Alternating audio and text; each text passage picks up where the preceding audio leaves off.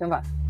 Este é o Poder Público, a semana em debate pela secção de política do público. Sónia Sapage. São José Almeida. David Santiago. Eu sou Helena Pereira. Viva! Estamos a gravar esta conversa ao fim da manhã de quarta-feira, dia 15 de junho. Esta foi uma semana atípica, com uma vaga de calor, alguns feriados pelo meio, mas com muitas notícias ao mesmo tempo. Comecemos pela saúde. O pior da Covid-19 já passou, mas parece que se abriu uma cortina e de repente vemos uma situação de ruptura nas urgências da obstetrícia. Descobrimos que não há médicos que cheguem mesmo nos hospitais privados e a Ministra da Saúde fala em plano de contingência. Sónia, já se percebeu em que é que consiste este plano de contingência? Concretamente, ainda não foram uh, apresentadas as medidas que vão constar desse plano de contingência. Mas a Ministra quando falou, numa declaração que era para ser sem perguntas, um, ela deu quatro ou cinco ideias. Uh, queriam antecipar o, o, funcionamento e organizá-lo melhor das urgências e falou em urgências em rede, um, disse que ia cautelar as, as condições ou questões remuneratórias associadas a isso, disse que ia contratar eh, especialistas recém-formados, disse aliás que havia oito recém-formados, formar recursos na, nas áreas em que, em que eles faltam e, e também disse qualquer coisa sobre o apoio às lideranças.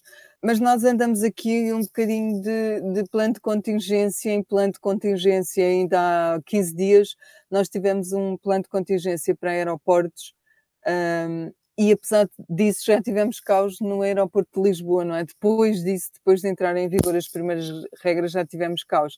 Eu sei, eh, e a São José às vezes em conversa recorda-me isso frequentemente, eu sei que não é caso único a situação, uh, se está a repetir em vários aeroportos da Europa, Bruxelas, Amsterdão, Dublin, uh, em Espanha também, Madrid, Barcelona, Paris, enfim, um pouco pela Europa toda, isto é um, é um problema. Mas a questão é que eu queria chamar a atenção é que nós estamos a lançar planos de contingência em cima do joelho, na realidade, quando o caos já, já se instalou. Portanto, isso não ajuda. O caos já está instalado nos aeroportos, vem o plano de contingência. O, o caos já está instalado na saúde, vem o plano de contingência. Aliás, só para dar outro exemplo, o Ministro da Educação também anunciou uma espécie de um plano de contingência em abril que previa a contratação de 5 mil professores dois meses antes de, das aulas acabarem, do ano letivo acabar. Eu lembro que só 300 é que, é que conseguiram ser colocados, não foi? Em cima, em, em cima da hora, quando faltam dois meses, que problema é que se esperava realmente resolver? E ainda havia milhares de alunos sem aulas, porque ele próprio dizia isso.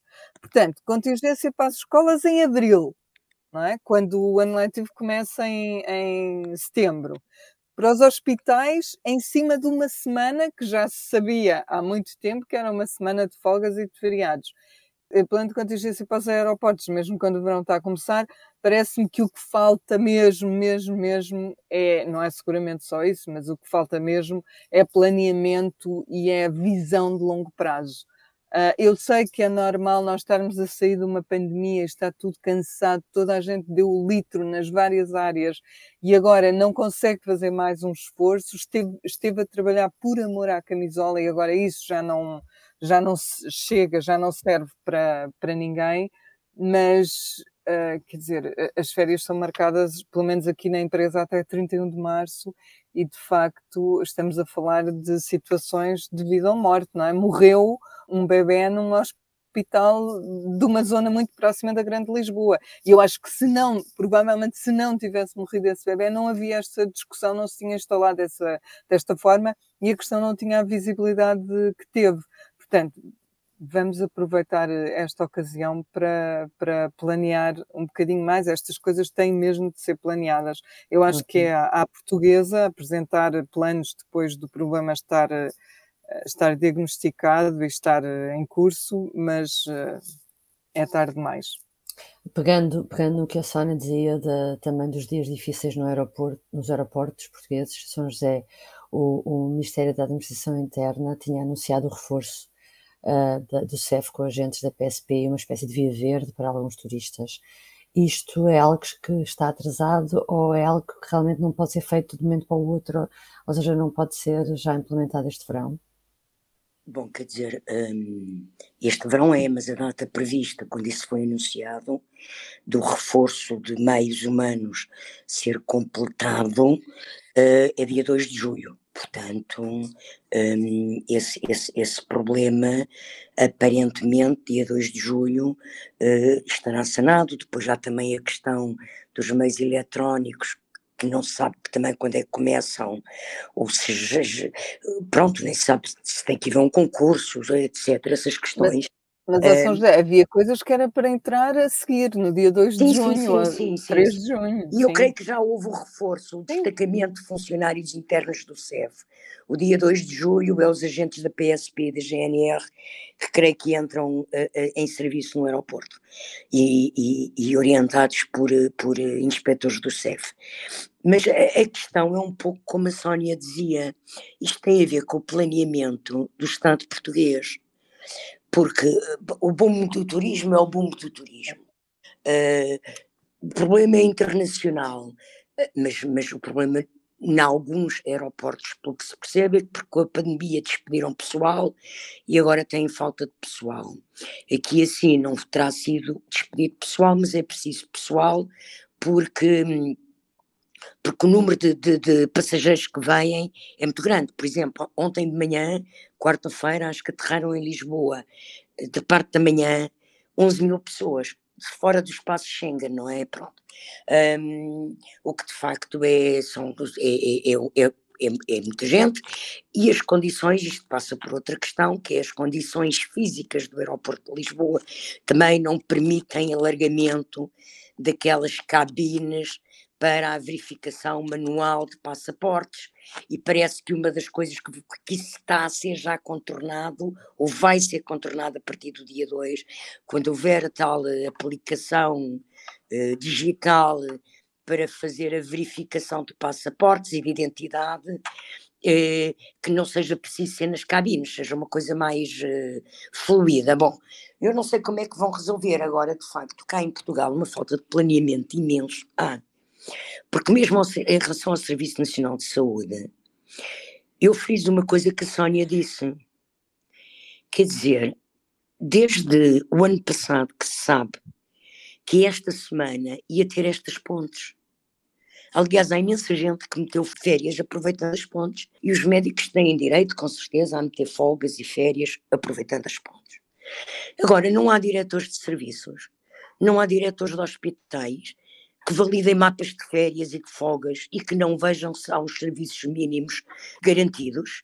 Se há departamentos de saúde dentro de um hospital que não podem funcionar só com um médico, o que parece um bocado óbvio, porque uma urgência ninguém aguenta trabalhar 24 horas por dia, mesmo aquela coisa dos turnos de 24 horas, eles têm que descansar no meio, e é uma estupidez que já nem percebo porque é que ainda, ainda existe esse sistema. Um, mas Sim, é estranho ter sido autorizado, não é? As o, o Serviço Nacional de Saúde tem vários problemas estruturais. Toda a gente já percebeu, esse debate já está feito, está identificado. A questão das carreiras, a valorização das carreiras, o parvoíço dos médicos tarefeiros, que ainda por cima ganham mais do que os médicos que estão a fazer carreira no hospital. Portanto, há vários problemas identificados. Agora, este boom de caos nas duas semanas do feriado, dos, dos feriados, eu pergunto se não há ninguém que tenha olhado para as férias quando as autorizaram. Porque aqui assim no público, de certeza, que nós não somos autorizados a meter folgas ou férias sem assegurar o serviço das respectivas secções, não é? Mesmo que alguns de nós tenhamos que fazer feriados e fins de semana seguidos, e às vezes mais que um fim de semana seguido, pronto, tudo bem, mas essas coisas, quem autoriza, quem desfia os serviços, isto parece-me que a, administração dos hospitais tem, tem esta obrigação, não é deixar as pessoas meter folgas quando, quando querem, sem que assegurem serviços mínimos. Uh, agora, é evidente que não é só uma questão de má gestão de férias e de folgas. Há problemas profundos no Serviço Nacional de Saúde, como há problemas profundos no Serviço de Estrangeiros e Fronteiras, que aliás estão identificados há anos, há anos que se fala na reestruturação do CEF e na anos que há planos de contingência para o verão na saúde, portanto é claro, é sempre quer dizer, é, é, não, não, não basta fazer um plano de contingência, nem para o CEF, nem, nem, nem, nem para a saúde, nem para nada, porque não é com remendos que os problemas se resolvem, porque senão daqui a umas semanas ou daqui a uns meses acontece, acontece outra vez a mesma coisa.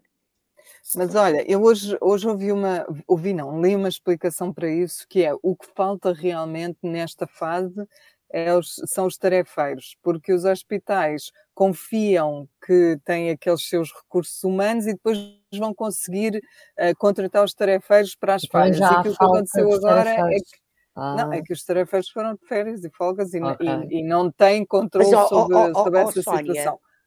Quando o Ministério da Saúde tem um contrato com empresas que fornecem trabalho, esse contrato devia especificar, porque eles não andam a contratar os tarefeiros individualmente. Aquilo são empresas de prestação de serviços que são muito bem pagas e que pagam até mais aos tarefeiros do que aos médicos de carreira porque recebem a quem o Estado Bastante paga mais, principescamente a essas empresas, e portanto as empresas têm que assegurar mínimos de cumprimento de contrato. Quer dizer, não passa pela cabeça que haja contratos e que essa questão não esteja planeada, quer dizer, toda a gente sabia, pelo menos desde janeiro, ou desde que pelo menos já foram marcadas férias, que estas duas semanas iam ser mas, assim. Aí, mas aí não são as empresas que têm que assegurar, são os contratos que são feitos com as empresas é claro, que têm que prever isso. Claro, mas eu não. E pelos eu vistos, não, talvez mas, não ó, David, Mas o que eu estou a dizer é precisamente há contratos para cumprir e quando os contratos estão estabelecidos,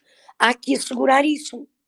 É? Mas agora vocês reparem, nós Uh, claro que também estão pessoas de férias no público nesta altura, pessoas de folga, e claro que nós também estamos em dificuldade, mas não nos passa pela cabeça que o jornal saísse amanhã em branco na banca, não é? Ou claro. não saísse. Neste caso, morreu um bebê, não é? Claro. Morreu. É pior do que o jornal não sair em branco. Oh, oh, oh Sónia, tu não sabes se há outras pessoas que ficaram prejudicadas nos seus tratamentos.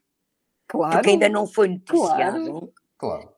Eventualmente até pode haver mortes por atrasos nos serviços dos hospitais devido a isto, não é? Quer dizer, portanto, é de uma total irresponsabilidade.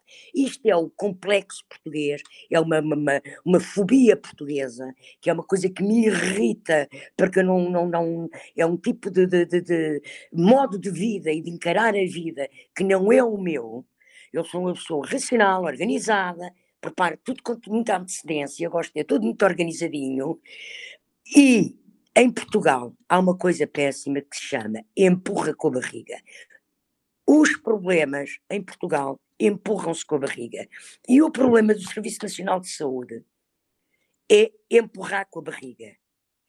Há anos que devia ter sido, quer dizer, há uma lei de bases aprovada há dois ou três anos. Estão à espera de quê para fazer a reconversão das carreiras? Dinheiro, digo eu, estão à espera de dinheiro. Opa, oh, oh, oh, Helena, Sabes que eu acho que em Portugal há sempre dinheiro para tudo. Eu acho muita graça que em Portugal se anda a discutir o aumento, o aumento do orçamento para a defesa como prioritário. Ah, sim, sim. E, e, outros, e, outros, e outros, outros investimentos completamente disparatados e que não se trate deste problema a fundo. Porque se os médicos têm que ser pagos, pague-se aos médicos.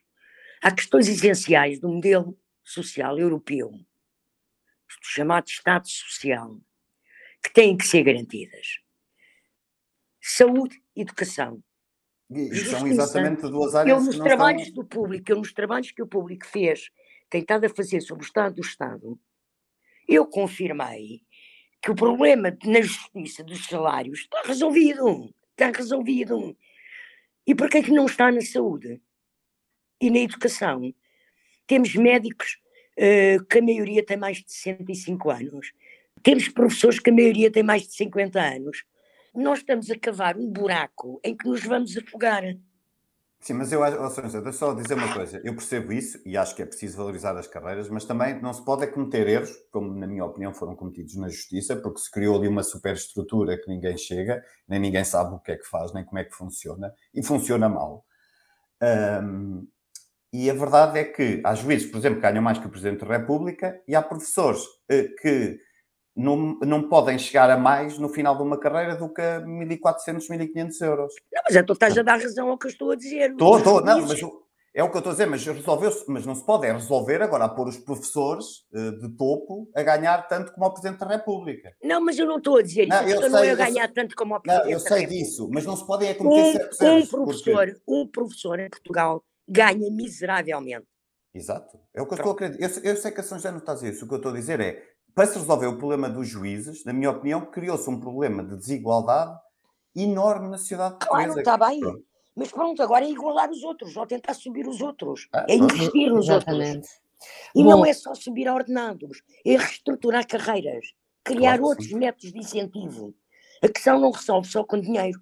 Aliás, se o dinheiro resolvesse o assunto, com os litros e litros e litros de milhões de euros que se têm atirado para cima do Serviço Nacional de Saúde, então neste tempo de pandemia, e, e, temos o buraco que temos agora nesta altura. Portanto, não é só a questão do dinheiro. Uhum. É dar dignidade às pessoas. O que a pandemia também mostrou é que as, as pessoas estavam altamente motivadas para trabalhar. E, portanto, o, o... Era uma emergência. Era uma emergência. Portanto, tu tens, tu tens os profissionais, tu tens mesmo a de, de, E os profissionais, se estiverem motivados, dão o seu melhor e fizeram um trabalho espetacular. Eu Agora, conheço médicos do Serviço Nacional de Saúde. E o problema, eu sei que eles ganham mal, e não, não, não, não quer dizer que estejam muito satisfeitos com o que ganham. Até porque há pessoas que eu conheço que já têm longas carreiras e, portanto, já estão uh, em lugares de, de, de, de chefia.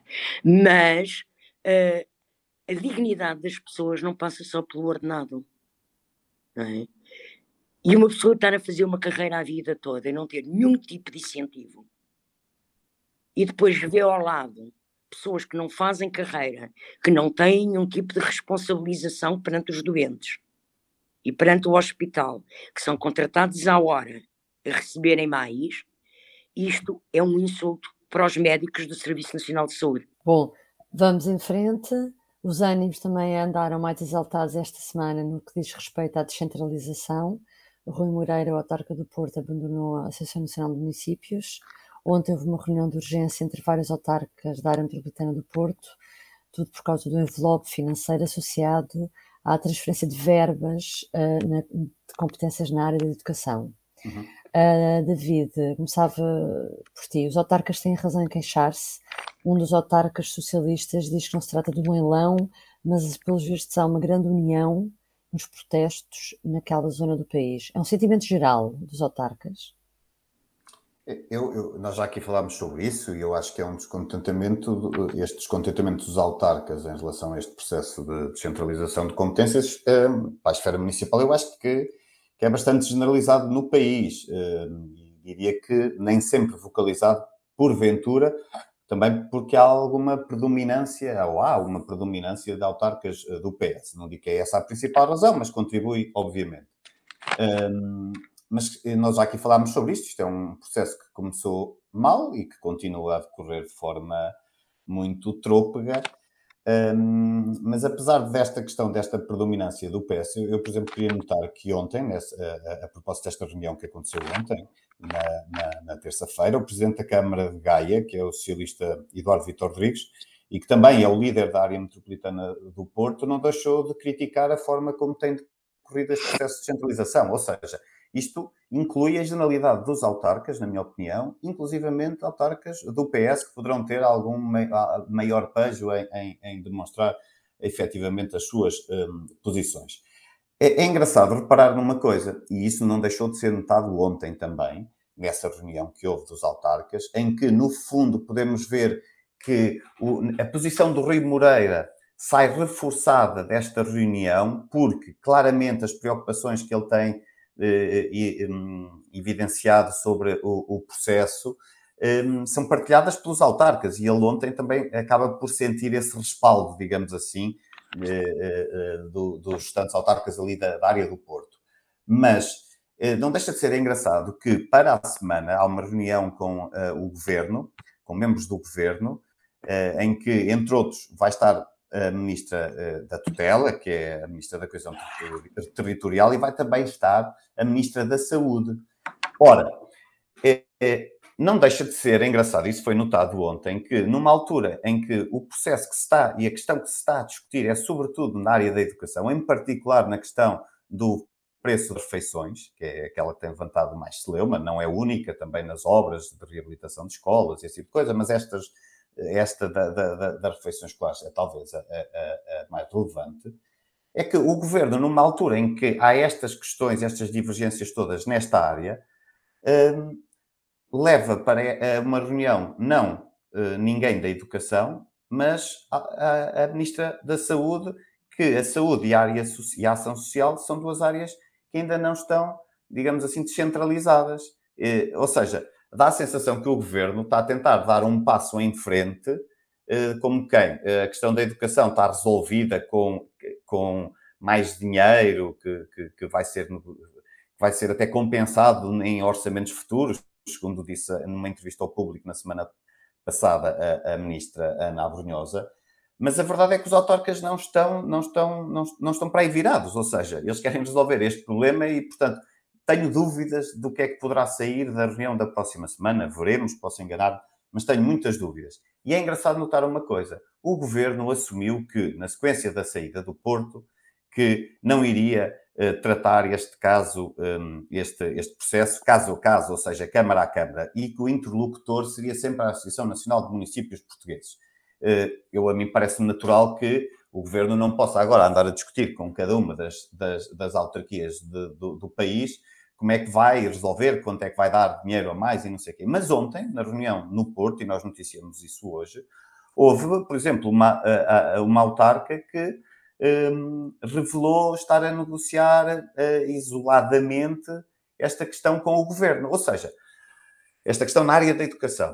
Uh, ou seja, é estranho que o governo não queira assumir as câmaras isoladamente como interlocutores, mas depois acabe por fazê-lo. Um, e ao mesmo tempo também vai falar com a, área, com a área metropolitana do Porto na próxima semana.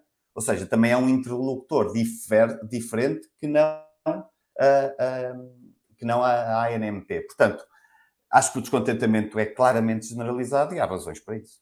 Uhum. São José, tu és um bocadinho mais crítica da posição, ou foste mais crítica da posição de Rui Moreira, de abandonar a Associação Nacional de Municípios. Escreveste sobre isto esta semana. O que achas que Rui Moreira uh, isto fez parte de alguma estratégia pessoal dele? Bom, começando por pegar numa coisa que disse o David, ainda bem que na reunião entre a Associação Nacional de Municípios e o Governo vão começar a estar já a olhar para o que será a transferência e o envelope financeiro na área da saúde. Isso chama-se planeamento, que é o que nós estávamos a falar há bocado. É bom que as coisas sejam preparadas com tempo, para depois não haver problemas. Bom, em relação ao caso do Rui Moreira, o que eu, o, que eu critico em Rui Moreira, eu uh, admiro a convicção dele, uh, de certeza que ele quer o melhor para o Porto, tem mostrado isso. Acredito que esteja de absoluta boa fé, como não pode ser de outra maneira. Agora, o que eu estranho é que há quatro anos que esta questão se coloca, que esta discussão está em cima da mesa.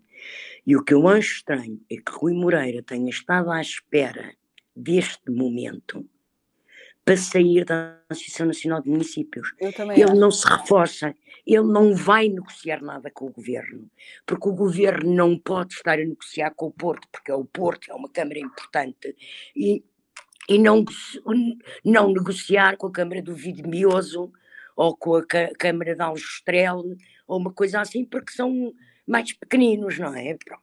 E, portanto, isso não, não existe. Aliás, legalmente, a Associação Nacional de Municípios funciona ao plano do que é a ao nível do que é a concertação social, como o interlocutor que representa os municípios em negociações com o governo, até para lhes dar força, não é?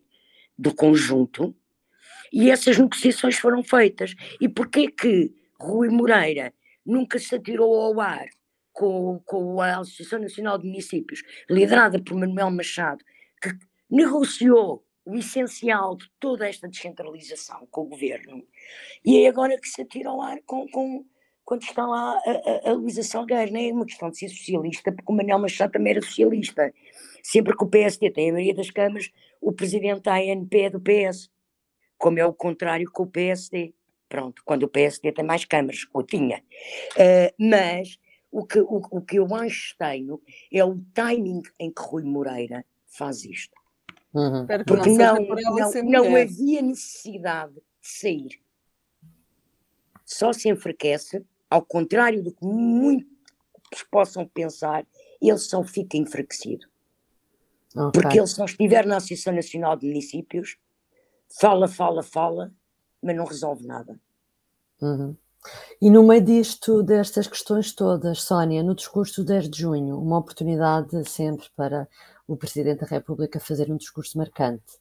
Marcelo Rebelo de Sousa dedicou todo o tempo a fazer um elogio do povo português, da arraia miúda que falava Fernando Lopes. Como é que viste este discurso? E achas que era o esperado, era o que esperavas ou era o necessário nesta altura? Nunca, nunca é o que esperamos, porque o que nós esperamos Essa é uma surpresa. É que, o, é que o presidente que o discurso do presidente seja sempre virado para grandes causas ou, ou com grandes recados ao governo, é? então estamos sempre a tentar fazer essa leitura, mas este eh, ao focar-se no povo, eu acho que também teve um pouco disso, sem ser muito direto. Um, é, como se, é como se o Presidente nos dissesse: deixem-se deixem lá de coisas de nós que andam a ocupar o nosso, o nosso tempo por aí, porque o que interessa é como é que vai ficar a, situação do povo também. O povo é muito importante, o povo é que manda. A inflação vai mudar, é a vida de, do povo. O, o, o, o, que eu acho que ele também pode ter querido dizer é que um governo de maioria absoluta que não tenha os interesses do povo no centro um, pode acabar por revelar-se pouco, pouco desadequado ao que o país precisa.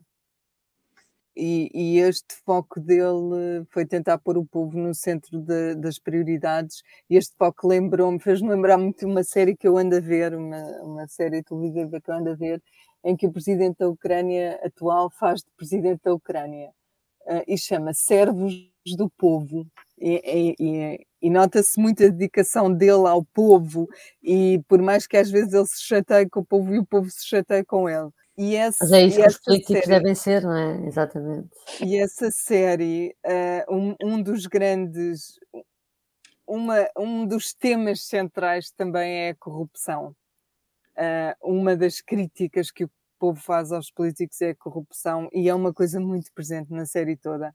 E, e eu acho que Marcelo nunca falou disso, não é? Já falou noutras ocasiões, mas ao, ao falar no povo, também mostra um pouco que está consciente das preocupações e, e, uma delas eu também acho que é a corrupção e a questão do PRR. Portanto, eu acho que o discurso, apesar de, de simplificando-se, poder, poder dizer que foi muito sobre o povo, acho que apesar de tudo tinha lá outras coisas escondidas e outras mensagens Recados subliminares. Políticos. Sim, sim.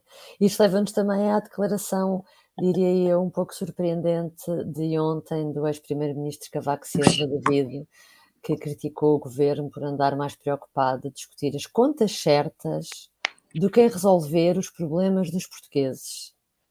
Uh, frase de Cavaco Silva.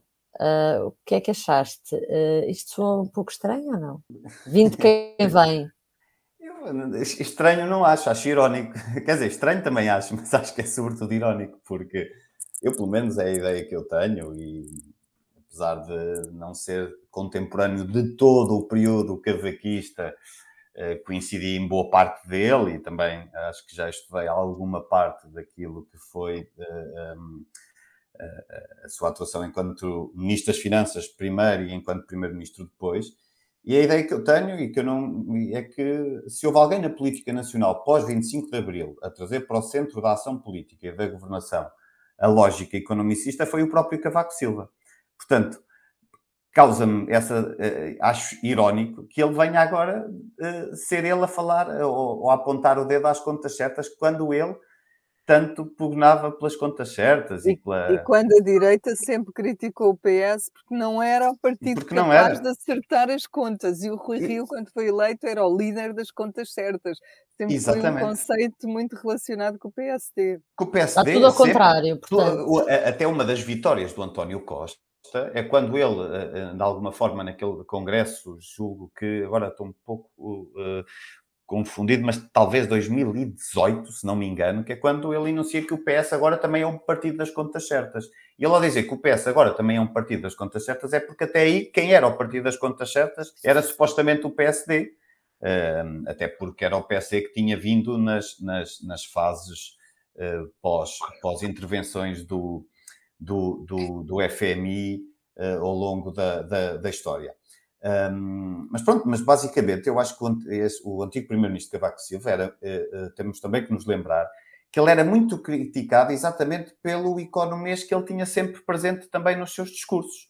Era uma das formas em que o PS, e eu lembro-me do António Guterres em campanha na, para, para, para as eleições de 95, criticar precisamente esta visão demasiado economicista e redutora da sociedade que, que, que Cavaco Silva teria, enquanto que, eh, que eh, eh, Guterres prometia não só o diálogo, mas paixões como a educação, ou seja, essa paixão pela educação era o que é que poderia significar? Era investimento, que era algo que não havia, pelo menos, nos, que, que ele achava que não havia nos tempos de Cavaco Silva. Ou seja, isto tudo para dizer que Cavaco foi durante anos criticado exatamente pelo discurso economicista. E agora vem apontar o dedo a, a, a, ao governo.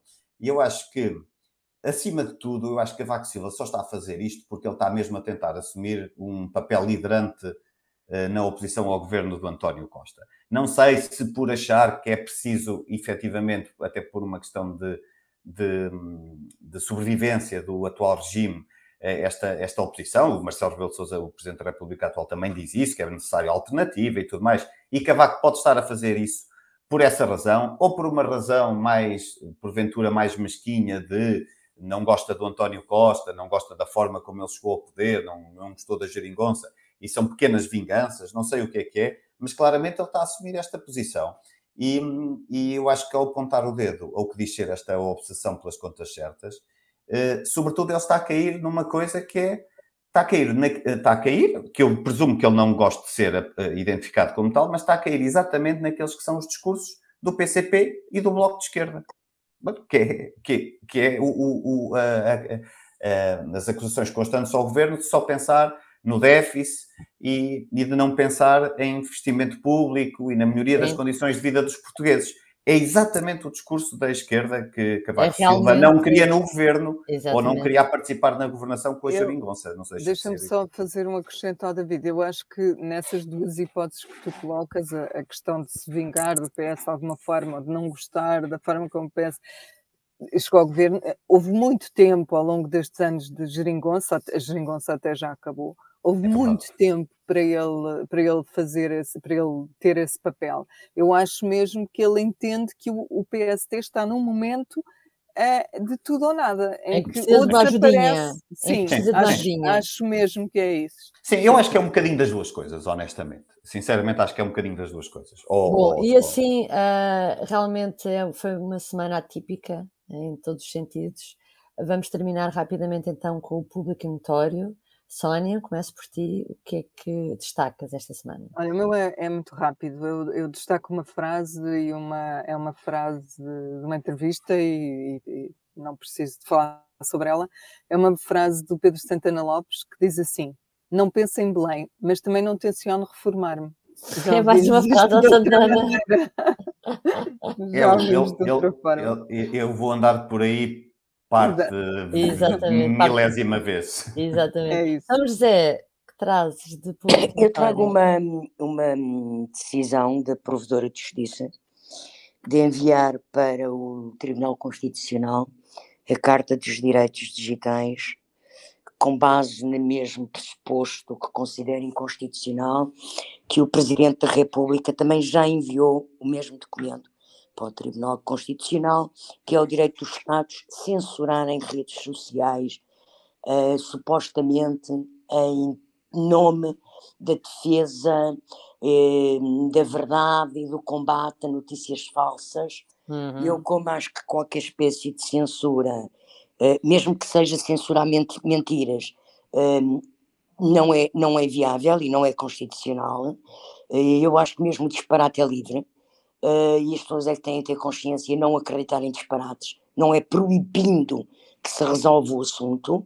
Um, eu penso que dentro do que são os ritmos uh, do Tribunal Constitucional, daqui a uns anos vamos ter assim uma daquelas polémicas semanais, tipo a, a que existe, existiu há pouco com a lei dos metadados, não é?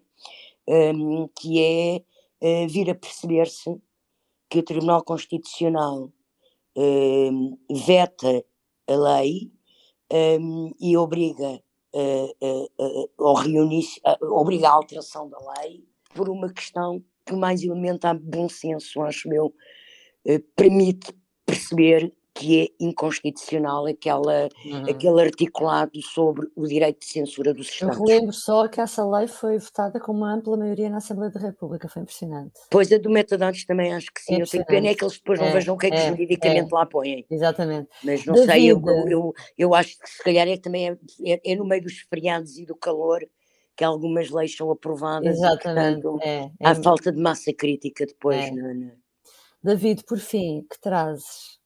Eu não fui muito original porque trago um tema que já foi tratado, mas é sobretudo porque eu acho que é aqui um, um enorme tiro no pé que a Ministra da Saúde. Deu eh, na conferência de imprensa que de segunda-feira, se não me engano, à noite, sim, segunda-feira, um, no início da noite, porque um, ela, a conferência de, aquelas declarações foram confusas, foram, foi estranha a forma como, como, como ela esteve perante os jornalistas, sobretudo ela que ganhou bastante capital político nos últimos anos e até capacidade de atuação política.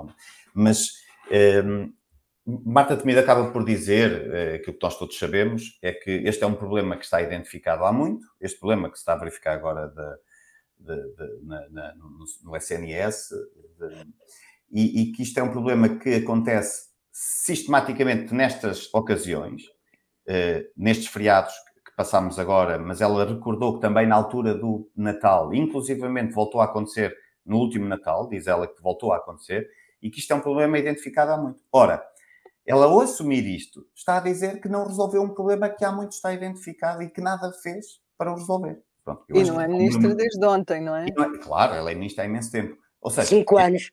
É, e, e, e é um monumental tiro no pé, é a minha opinião. Então terminamos com um tiro do pé. Para a semana eh, será diferente, com certeza. Obrigada por nos ter acompanhado. Até breve. Deus. Deus. O público fica no ouvido.